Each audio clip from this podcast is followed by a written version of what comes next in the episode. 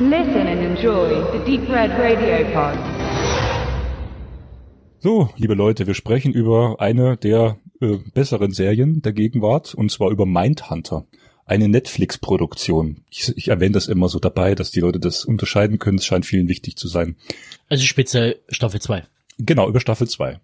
Ähm, ich bin jetzt mit eingestiegen mit Staffel 1 und 2, jetzt wo sie rauskam. Finde ich großartig. Ich habe mich an die besten Tage von Fincher zurückerinnert, der ja bei sagen wir, den ersten Episoden und bei den meisten auch Regie führt, immer als Executive Producer von Mindhunter dabei ist. Ja, also dieser, dieser Serien-Titelvorspann, der ist eins zu eins an dem von Seven orientiert. Diese, diese Einstellungen von irgendwas, ähm, äh, Buch lesen, irgendwelche ha Handgriffe von irgendwelchen Operationen oder irgendwelchen Tätigkeiten. In dem Fall ist es die Einlage voll von einem Audioband, von der Technik, um Verhöre aufzunehmen und dazwischen immer so ganz äh, flugsartig reingeschnitten, Opferbilder, Leichenbilder, also so, so wie in Sieben. Ich muss dazu sagen, ich hatte damals im Deutschunterricht äh, in der elften Klasse, weil ich damals schon so Filmfanat war, über den Vorspann von Sieben ein Referat gehalten und auch andere Filmausschnitte mit reingebracht. Und dann haben sie mich alle angeguckt, was will der jetzt schon wieder, der Filmnerd? Aber die Deutschlehrerin hat mir dann noch eine gute zwei gegeben, also sie hat mich nicht durchfallen lassen da.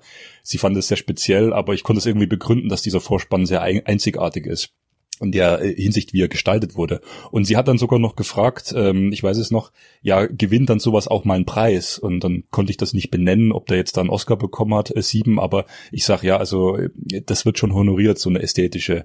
Es war damals 95, ne? Und jetzt sind wir im Jahr 2019. Also ich habe mich gefreut, dass ich wieder einen, Fincher-Movie hab, der eigentlich als äh, langer, episodiger Film funktioniert. Genau. Äh, was den Abspann angeht, trifft sie eigentlich wie, äh, passt ja eigentlich in dem Sinne wie Arsch auf Eimer, weil letztendlich ist es ja so, wir verfolgen ja Serienmörder, ähm, wir kriegen es auch mit äh, Berühmtheiten zu tun und ähnlich wie der Vorspann ist ähm, und äh, die Tätigkeiten des Serienmörders ist quasi eine Prozedur, also quasi wie beim wie beim Kochen eine Abfolge, was gemacht werden muss, Schritt eins, Schritt zwei, Schritt drei.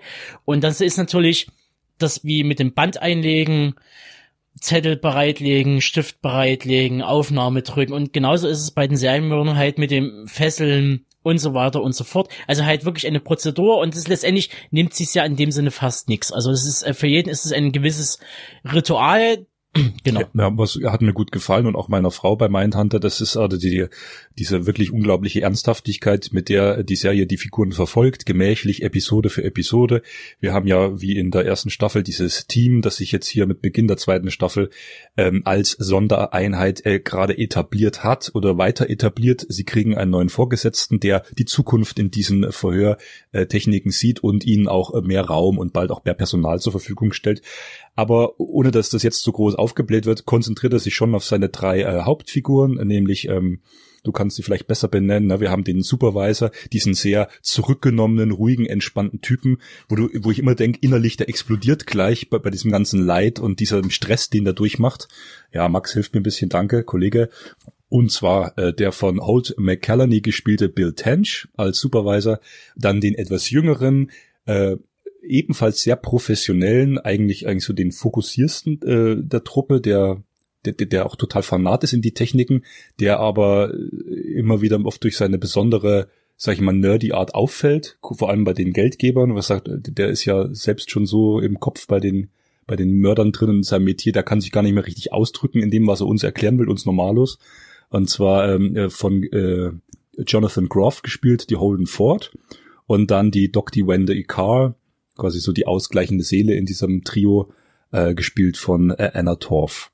Ähm, alle Figuren wirken total ja entgeistert, also keiner geht da wirklich mit Lust durchs Leben. Das ist diesem Beruf geschuldet, sich mit diesen schwierigen Themen auseinanderzusetzen. Aber der, die Serie gibt dir als Zuschauer auch irgendwie nie den Anhaltspunkt, mal irgendwie zu lachen oder einen heiteren Moment. Es ist einfach nur total düster und runterziehend, trotzdem spannend und zieht dich halt irgendwie für die ganzen Episoden, für die vielen Stunden in diese, in diese, in diese Welt total mit rein. Also das Ding ist ja, dass ja diese Fälle beruhen ja auf, auf wahren Begebenheiten. Also nicht bloß, dass es die Täter gab, dass es die Fälle gab, sondern es gab auch diese zwei Ermittler, die hießen halt eigentlich anders, die hießen eigentlich John Douglas und Mark Olshaker. Die haben mehrere Bücher rausgebracht, ähm, wo Fälle drinnen beschrieben werden wo man noch wesentlich mehr ins Detail geht und auch kein gutes Haar am FBI lässt, wie es damals lief, das zum Teil zu dem Zeitpunkt, äh, wo das halt äh, jetzt die Staffel 2 spielt, bis zu 250 Fälle auf dem Schreibtisch hatten und einfach nicht mal durchgesehen haben. John Douglas im Speziellen, der quasi den Jungen spielt, ähm, äh, oder das Äquivalent, wirklich dran fast kaputt gegangen ist. Man muss aber dazu sagen, dass er im, im Reellen halt wirklich eine intakte Familie hatte. Also das äh, kommt noch erschwerend dazu. Das trifft ja auf ihn nicht zu. Und Wendy Carr ist halt im Original, das hat man ja schon in Staffel 1 gesagt, eigentlich nicht lesbisch und äh, die haben das aber natürlich mit reingenommen, um den Ganzen noch eine gewisse Note zu geben. Also sie, die Original Wendy Carr fand es sehr, sehr putzig, wo sie davon dann gehört hat, äh, wie ihre Figur angelegt ist. Um das Ganze ein bisschen aufregender zu machen, was man dann eben auch bei Staffel 2, was ich vielleicht bemängeln würde, um mal kurz schon ein bisschen vorzugreifen, die ist mir ein bisschen zu schnell. Die erste war etwas entschleunigter. Ähm, das liegt vielleicht auch am Fall und ähm, der ökologische Fußabdruck ist riesig groß, so oft wie die da rumfliegen. Äh, das hat aber damals und das auch heute äh, juckt das in Amerika äh, noch nicht allzu viele Leute. Ich fände es jetzt interessant, deine letzten Ausführungen. Ich habe jetzt beide Staffeln äh, innerhalb von meinem zwei Wochen Urlaub geguckt, finde sie beide insgesamt sehr sehr gelungen, wo, wo man ja oft liest, dass die zweite stark abfällt von vielen Meinungen. Und ich kann es ein bisschen verstehen, weil das, was ja eigentlich dann die logische Konsequenz aus der ersten war, dass die so langsam anfangen, vor allen Dingen ja auch in der Figur des Holden Ford, ähm, die Erkenntnisse so ein bisschen in der Praxis auch einzusetzen, dass die zweite Staffel ja mehr von aktuellen Fällen handelt und nicht so sehr wie der Camper oder in der ersten einfach nur so ein bisschen die Grausamkeiten erzählt und mal seine Psyche öffnet, sondern sie, er versucht hier anzuwenden, vor allen Dingen ja in Atlanta, was ja eigentlich die ganze komplette zweite Hälfte der äh, zweiten Staffel ist, wo es um diese Morde in der ähm, schwarzen Community an den Kindern geht, wo ja keiner so richtig Lust hatte, die aufzuklären oder besser gesagt hat, äh, besser gesagt, es ein heißes Thema war, weil ja auch viel Rassismus mit reinspielte. Und dort hatte ich eher das Gefühl, dass es ganz schön lange dauert, was aber auch eigentlich ein guter Effekt war, weil du, wie du merkst, wie dilettantisch diese Ermittlungsweisen vom FBI und von allen Beteiligten damals noch gewesen sind, welche für uns nur als Laienpolizisten, die einfach nur viel sieben geguckt haben und andere Krimis mittlerweile sagen, mach doch mal das, mach doch mal. Ich habe da immer daneben gesessen und jetzt gleich doch mal bitte ab hier die Verbindung der Opfer die, die bestehen doch bestimmt in irgendeiner Verbindung und, und, und die Polizei macht nicht und macht nichts. Die, und äh, die observiert Brücken und alles und so. Und da dachte ich mir, Mensch, das zieht sich. Also wenn man simulieren das, wollte, das, wie langwierig und wochenlang das gewesen ja. ist, dann ist es gut gelungen. Aber von der von der Beschleunigung fand ich da ich sogar eher die die erste Staffel auch besser und dass mir die zweite sich so ein bisschen gezogen hat. Ja, gezogen in dem Sinne der Fall in Atlanta mit Wayne Williams, also quasi dem äh, in dem Sinne ersten schwarzen Serienmörder, weil das ja immer noch, das war zu einem Zeitpunkt, wo man eigentlich davon ausging, dass es eben nie ethienübergreifend ist und so weiter und so fort und eigentlich schwarze Serienmörder in dem Sinne nicht existieren, genauso wie weibliche Serienmörder eigentlich in dem Sinne so nicht existieren.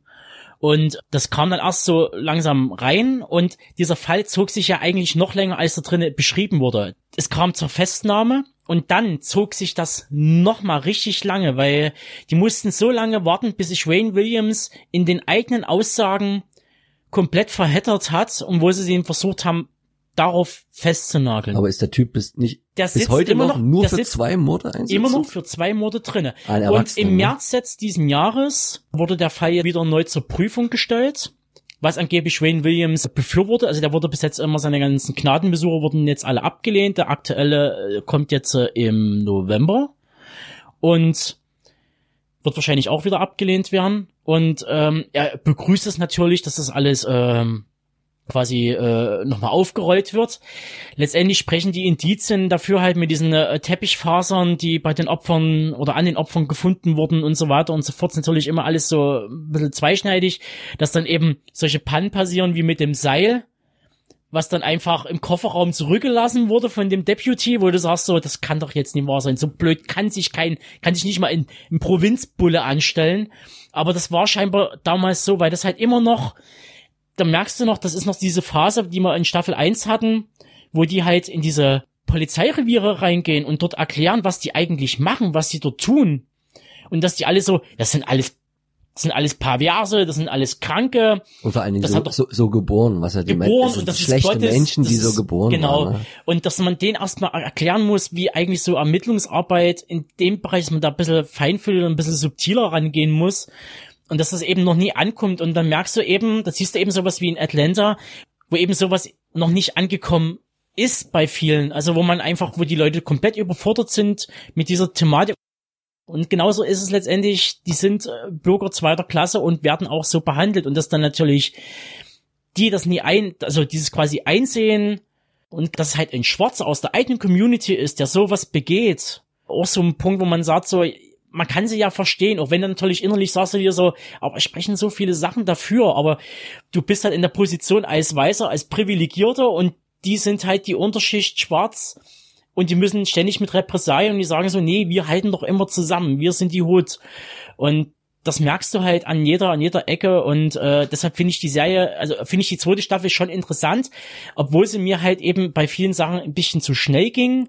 Ich, was ich halt, also ein Punkt, den ich richtig bemängel, ähm, ein- eine Side Story, die dann halt um Tench geht, um den Älteren und seinen Sohnemann. Und das war mir so derart gewollt, so nach dem Motto, ach, mein Sohnemann hat jetzt, äh, der hat hier nebenan mal gespielt und ähm, war Zeuge sozusagen eines, in Anführungsstrichen, Mordes. Unter gleichaltrigen Kameraden. So, und das finde ich so gewollt, dass auf einmal natürlich genau der, der Titel Ermittler hat es natürlich jetzt auf einmal, hat er so einen Fall in der eigenen Familie. Das finde ich gerade so derart äh, konstruiert, das hätte nicht sein müssen. Ich fand es ziemlich gut und es hat sehr bewegt, äh, auch wenn du es konstruiert findest. Ich finde, es hat eine gute Wirkung. Ähm, hat mich eigentlich auch in der zweiten Staffel ziemlich tief in seine Figur mit reingenommen, weil ich das jetzt nicht gewusst habe, dass das kommt, sondern ich das auch spannend fand, wie die ihr Team aufbauen und äh, dann bald zu Charles Manson kommen. Das wird immer wieder angedeutet, schon schon in der ersten Folge vorab, äh, wo der neue äh, Supervisor sagt und übrigens zu, zu dem Jungen, äh, den den den bekommen Sie, den organisiere ich noch. Also so so eine Art äh, äh, Motivation für die zukünftige Arbeit. Ähm, als es mit dem Jungen dann vonstatten geht, fand ich das A extrem gut gespielt und ich fand auch diese Observationsszene, also dass er observiert wird im, im, im Heim, das fand, äh, in seinem Eigenheim, das fand ich unglaublich spannend, weil direkt die Gegenüberstellung ähm, gezeigt wird, wie er arbeitet und wie er seiner Frau erklärt wird, das sind jetzt nicht unsere Freunde, die da sind, sondern die machen nämlich das, die prüfen uns auf das, die machen auf das, das ist nämlich das, was ich den ganzen Tag mache und dass ihn das halt selber trifft, dass das halt nochmal, also es geht halt nochmal irgendwie in mehr rein, dass er nicht sagen kann, das ist mein Job, ich mache das und dann komme ich na- nach Hause und habe einen Ort, äh, wo ich mich regenerieren kann. Nicht mal das hat er und er ist ständig am rumfliegen und äh, Ozonloch vergrößern, wie ihr gesagt habt. Nur am rumfliegen und ich dachte mir die ganze Zeit, wie der fliegt jetzt für drei Stunden schnell nach Hause, weil er sagt, ich muss bei meiner Fam Familie sein. Der, der fliegt doch dann eh in vier Stunden wieder weg. Also dieses dieses, dieser Dauerstress, das war doch nochmal, obwohl das eine entschleunigte Serie ist und ich keine schnellen Schnitte habe äh, und die nicht rumrennen, sondern eher gemächlich rumgehen und rumfahren und langsam miteinander reden, dieser, dieser Druck und der Stress, der diesen äh, Protagonisten da anhaftet, das fand ich unglaublich gut, dass das rüberkommt. Das siehst du ja auch am Rauchverhalten vom Bill Tench. Ich meine, das war ja da noch ein Ding seiner Zeit, aber da wird ja auch überall und in jener Szene noch gequast, ob das jetzt nur im Flugzeug ist, in jedem Restaurant, im Schlafzimmer. Die Fluppe ist immer an. Äh, ein Wunder, dass sein Kollege nicht raucht, dass er ungefähr der ein einzigste gewesen damals wahrscheinlich.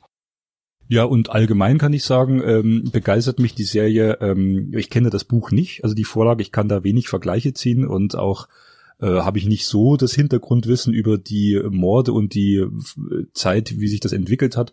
Ähm, ist einfach das Spiel mit den Identitäten, was ja Fincher gerne macht. Also ich sage jetzt immer Fincher, sind ja noch andere beteiligt. Carl Franklin ist auch ein guter TV-Regisseur, der einige Episoden hier bei Mindhunter verfilmt. Äh, und äh, Fincher wird bestimmt auch nicht in jeder Minute jetzt da am Set und am Drehbuch hängen. Aber äh, ich, ich werde nie die Szene vergessen in Sieben, wo Brad Pitt äh, diesen, diesen Reporter wegjagt. Und Fincher genau da schon mit der Erwartungshaltung spielt, das ist bloß ein lausiger Reporter, der geht mir jetzt hier auf den Sack und das eigentlich rausstellt, dass Brad Pitt äh, in seiner Rolle als ähm, David Mills hieß er, glaube ich, habe ich mir gemerkt, äh, von Morgan Freeman immer wieder ermahnt wird, sie sind zu hitzköpfig, sie sind zu schnell, äh, sie müssen noch viel lernen. Na, wie Morgan Freeman immer als der schon geprägte, desillusionierte, so einer wie der äh, hier in Mindhunter, der, der Supervisor, ihm immer wieder sagt, ähm, sie sind noch nicht reif genug. Und ähm, das, das ist was, was Fincher ausmacht. Und das kommt auch hier in der Serie gut rüber. Und halt auch das Spiel mit den Identitäten, ja wie, das, das kann kein Schwarzer von uns sein. Oder das ist schlecht für unseren, für unseren Bürgermeister, das können sie jetzt so nicht irgendwie recherchieren oder, oder die Öffentlichkeit. Also diese Identitätsbilder, das, das hat er schon drauf. Und auch natürlich die Zeit, Zodiac finde ich ja auch in seiner Entschleunigung recht großartig, ähm, auch wenn vielleicht nicht alles perfekt ist an dem Film, ähm, dass Fincher halt eine Begeisterung hat einfach für die 60er, 70er, vielleicht noch 80er, aber eher 60er, 70er, für diese noch kalte Kriegsphase wo es mit Abhörungen losgeht, äh, Misstrauen, ne, wie, wie so die Identität sich selber auflöst, wo keiner mehr so richtig glücklich ist. Ich glaube, in Zodiac gab es auch nie eine Szene, wo ich so richtig erleichtert war. Die waren alle immer total depressiv und unglücklich. Und das zieht er ja auch konsequent durch. Ja, äh, entspricht ja letztendlich auch der Verfassung beider, beider Ermittler, die einfach dann, wenn du halt permanent nur mit sowas um, umgeben bist, dann, dann tut sich das auch irgendwann mal ins Privatleben mit reinmogeln und ähm, was halt äh, ein Punkt ist, Netflix hat ja leider äh, die Angewohnheit, immer nach drei Staffeln äh, eine Serie komplett enden zu lassen. Ähm, wie sie das jetzt äh, lösen wollen mit dem BTK-Mörder, der ja jetzt in zwei Staffeln immer mal so ansatzweise äh, vorgestellt wurde. Das ist der Herr, der festgebunden war am Immer so, immer so im Vorspann vor genau. paar Sekunden, ne? Wo ich fand, der ist jetzt ein bisschen bisschen entmystifiziert worden jetzt in der zweiten Staffel, weil jetzt ein Haufen Szenen drinne waren, die eher schon fast komödiantisch oder Situationskomik war. Also das mit diesem Kopierautomaten, dann die Szene, wo er überrascht wird von seiner eigenen Ehefrau im Badezimmer, die wirken ja eher komödiantisch, also quasi dieses Entzaubern, äh, dieses Monster. Und das Ding ist halt so, ich hätte mir halt natürlich gewünscht, oder ich würde mir natürlich wünschen, dass es noch eine vierte Staffel gibt und man würde in die 90er Jahre reingehen, weil da gab es halt eben den Fall mit Jeffrey Dahmer, der halt in der schwulen Szene rumgemordet hat und richtig viele und der fing ja an, dann den Leuten in den Kopf zu bohren, Säure einzufüllen und die wie ein Zombie quasi rumlaufen zu lassen die von der Polizei auch aufgegriffen wurden und wieder zu damals zurückgebracht wurden. Das ist eigentlich noch der größere Punkt. Und da musste ich halt eben an, an Stefans Review zu Cruising denken. Anfang der 80er Jahre, der eigentlich genau das beschreibt, was dann eigentlich Jeffrey Dahmer, wo er festgenommen wurde in den 90ern, dann alles zur Last gelegt wurde, ähm, dass genau das letztendlich dann wirkliche Gewissheit geworden ist, das was eigentlich dann Fruitkin da ähm, gezeichnet hat als Bild.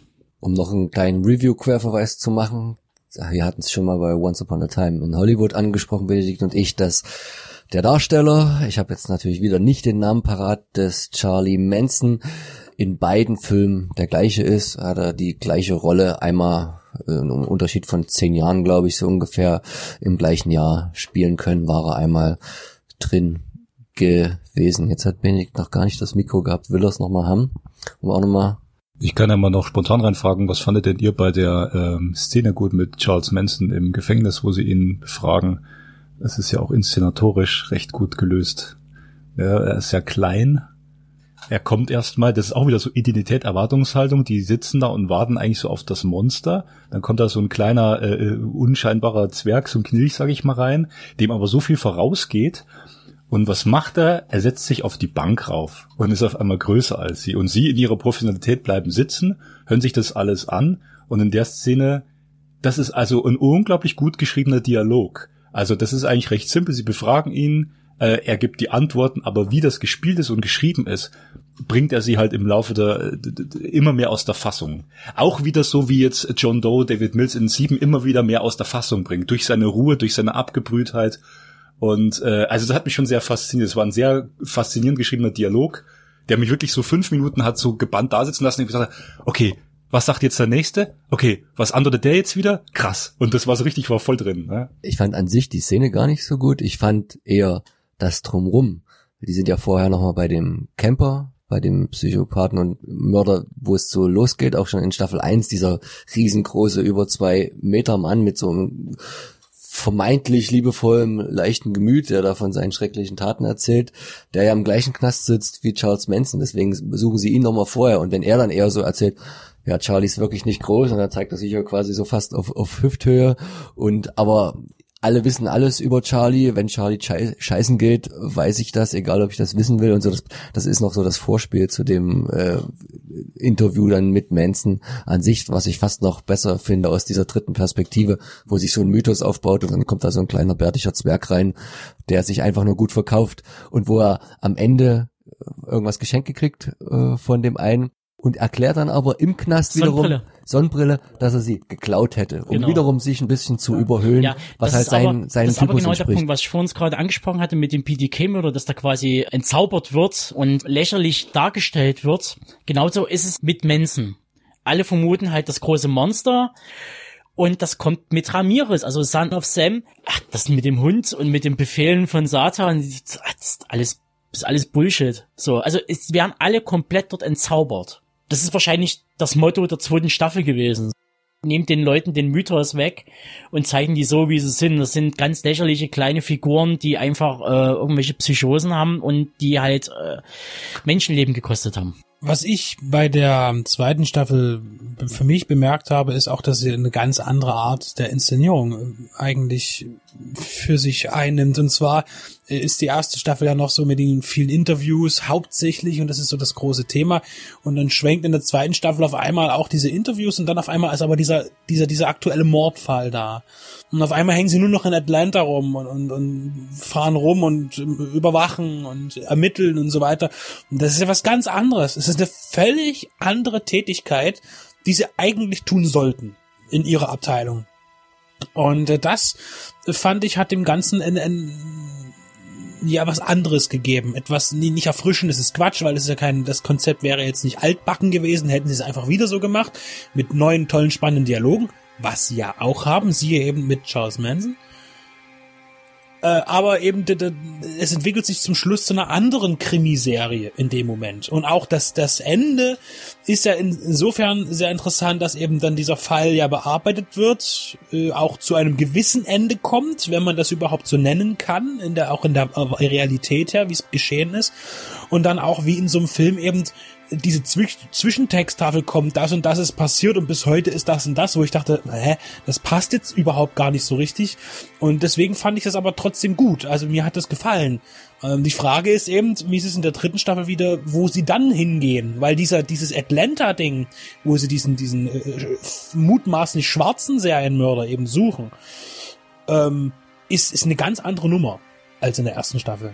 Die zweite Staffel ist politisiert von vorne bis hinten. Das fängt ja schon gleich in der, in der ersten Folge an, wo der alte FBI-Chef äh, von Quantico in, in Frührente geht, vermeintlich, äh, weil er einfach lieber angeln gehen möchte und dann einfach äh, Holden klipp und klar sagt, dass das seine Schuld ist und weil er wegen ihm gefeuert wurde, dann kommt halt das mit den äh, quasi Schwarzen, äh, dann noch ein Serienkiller dazu, dann kommt noch dieses Fürsorgesystem noch mit dazu, was dann halt greift bei Tenchs Jüngsten sozusagen mit den ganzen Problemen. Also das ist wirklich von vorne bis hinten. Du merkst, dass gerade die 80er so derart im Wandel sind, dass es gerade so viel umschlägt, dass die gerade total überfordert sind mit allem. Also mit, mit den Fällen, dass die nie die Arbeit machen können, die sie machen wollen, dass von oben so ein Druck herrscht, was auch in den Büchern beschrieben wird, dass die nach außen hin, das soll halt die neue Prestige-Abteilung werden. Daraufhin wird gearbeitet und die müssen aber Ergebnisse liefern und und ich kann jetzt nochmal abschließend sagen zur, äh, zur Hauptfigur, zum, zum Leiter dieser, dieser Abteilung, ähm, das, was wir am Anfang angesprochen hatten mit dem Sohn, der private Fall.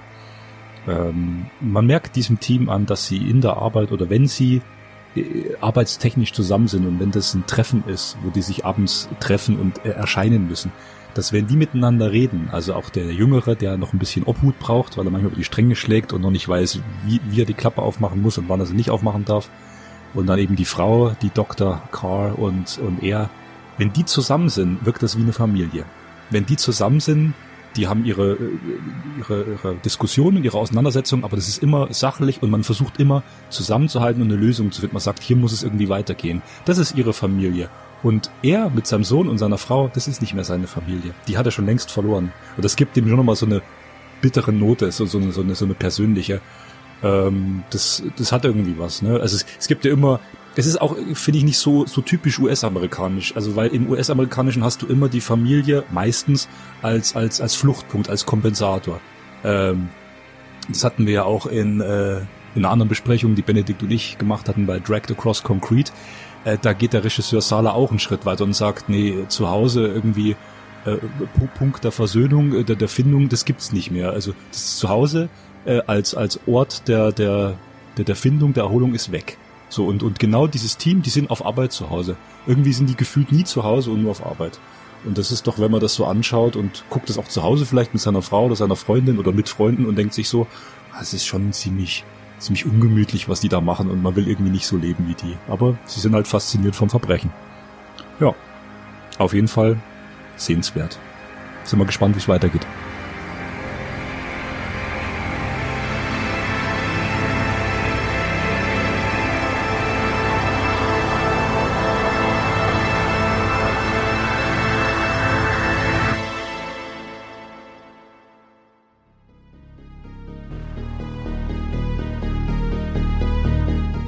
Hallo, hier ist der Benedikt von Deep Red Radio, unseren Filmpodcast für die Liebhaber und Liebhaberinnen des Genre und Independent Kinos. Ja, uns gibt es seit nunmehr 2012 in verschiedener Besetzung, aber immer beständig und bieten euch ein umfangreiches Audioprogramm zu Spielfilmen, zu Serien. Wir haben auch Interviews für euch im Angebot, Specials, mal länger, mal kürzer ein buntes Programm. Was kommt aktuell auf Blu-ray und DVD raus? Nicht alles kommt in unser Portfolio, aber das für uns Wichtigste und Interessanteste. Schlechte Sachen, gute Sachen. Was lohnt sich, was nicht? Und was kommt im Kino? Auch das haben wir im Auge, auch wenn wir nicht immer ganz aktuell sind und alles abgrasen. Wir kommen zu Wort zu den Sachen, die uns interessieren und hoffentlich auch euch. Besonders auch Randerscheinungen sind uns wichtig, Low-Budget-Filme und darunter. Filmkritik und Analyse sollen nicht Langeweile bedeuten, sondern auch ein bisschen Spaß machen. Und wir bemühen uns, stetig Information und Unterhaltung zusammenzubringen. Ob wir es nun alleine tun, in Einzelbesprechungen oder aber gemeinsam in unseren Shows. Wir berichten auch gerne vom großen Rummel auf den Filmfestivals, Sehen konnte man und wird man uns auf dem Cinestrange Cineways Filmfestivals, auf dem Fantasy Filmfest der Journale oder dem Hardline Kino Extrem. Vor unseren Mikrofonen unterhielten wir uns mit John Landis, John Glenn, Sam Furstenberg oder auch John Huff. Des Weiteren auch Darstellern wie Charles Rettinghaus, Toby Jones, Dieter Laser oder Klaus-Theo Gärtner. Beziehungsweise auch Menschen, die hinter dem Ganzen stehen, Label- und Programmchefs. Wir möchten auch in der Zukunft mehr mit Gastautoren kooperieren oder mit kollegialen Blogs gemeinsame Sache machen. Dazu könnt ihr euch gerne bei uns melden, wenn ihr mitmachen wollt oder selber einen Podcast habt oder einen Blog und Interesse an einer Interaktion habt. Es geht uns allen um die Liebe zum Kino und zum Film und nicht um die Konkurrenz. Unser Team besteht aus Benedikt Wilken, Stefan Jung, Tobias Kloppisch und Maximilian Scholz. Wir sind kostenlos aber nicht umsonst. Aber gerne freuen wir uns auch jederzeit um Unterstützung, sei es im Internet durch Klicks und Likes, durch das Weiterverbreiten, durch Teilen, durch die Mundpropaganda und wen das Ganze auch noch vielleicht den ein oder anderen kleinen Euro wert sein sollte, darf das gerne per PayPal bei uns auf der Seite spenden. Denn wir sind nicht werbefinanziert, sondern wir finanzieren uns selbst. Das heißt, alles kommt aus unseren eigenen Taschen, aus unseren Erwerbstätigkeiten und das tun wir auch gerne. Nur jede Unterstützung wird begrüßt. Über 140 Stunden bekommt ihr mittlerweile bei uns und das sind knapp 1000 Filmbesprechungen, Serienbesprechungen oder Interviews, Features und Berichte. Das ist eine ganze Menge und das wird auch noch mehr. Also kommt auf unsere Seite, kommt zu iTunes und wo ihr uns auch immer findet, unterstützt uns hört uns, liebt uns.